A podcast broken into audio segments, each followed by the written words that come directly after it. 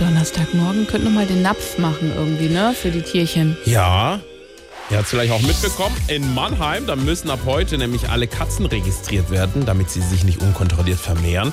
Wenn danach streunende Katzen eingefangen werden und sich kein Halter meldet, dann kann die Stadt auch die Katze kastrieren lassen. Ja, aber vielleicht hilft es auch, wenn wir mit den Katzen in Mannheim einfach mal so ein bisschen Aufklärungsarbeit leisten.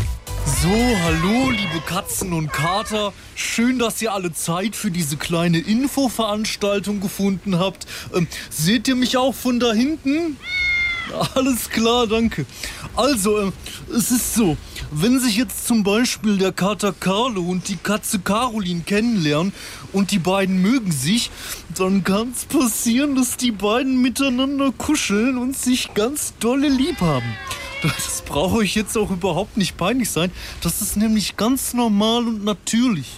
Aber ihr müsst aufpassen. Kuscheln kann nämlich Konsequenzen haben. Wenn der Kater Carlo und die Katze Caroline nicht aufpassen, dann gibt's nach acht bis neun Wochen eine große Überraschung, weil dann im Bauch von der Katze Caroline Babykatzen gewachsen sind.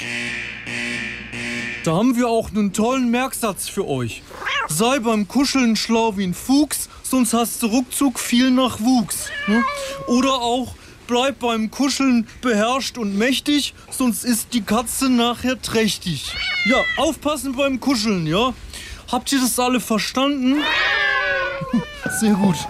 Ja, also Leute, ich glaube, die haben's kapiert. Hä, was? Da hinten paaren sich locker 20 Katzen. Ach Mensch, Leute, was haben wir denn gesagt?